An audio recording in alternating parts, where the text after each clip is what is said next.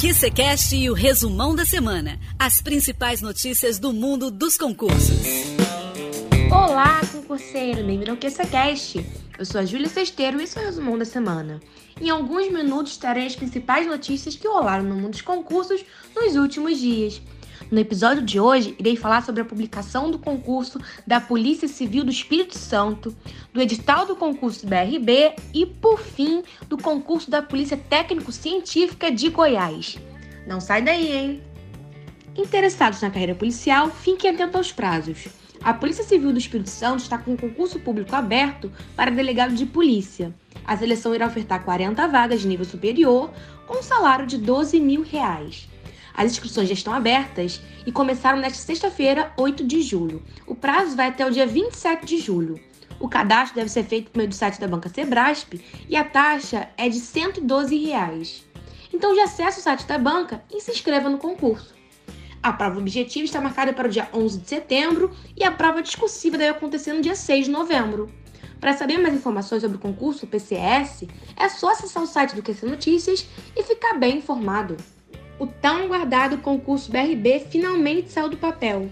O edital do concurso do Banco de Brasília, publicado nesta semana, irá ofertar 300 vagas, sendo 150 imediatas e 150 cadastro reserva para o cargo de escriturário de nível médio.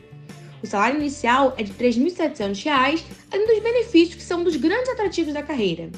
Para se inscrever, é só acessar o site da Banca IADES e realizar o cadastro no período de 17 de agosto e 3 de outubro. O valor da taxa de inscrição é de R$ 66,50. O processo de seleção ocorrerá por meio de provas objetivas e discursivas previstas para o dia 6 de novembro de 2022. As provas serão realizadas nas capitais dos 26 estados da Federação e no Distrito Federal. No site do QC Notícias você encontra os maiores detalhes sobre o certame.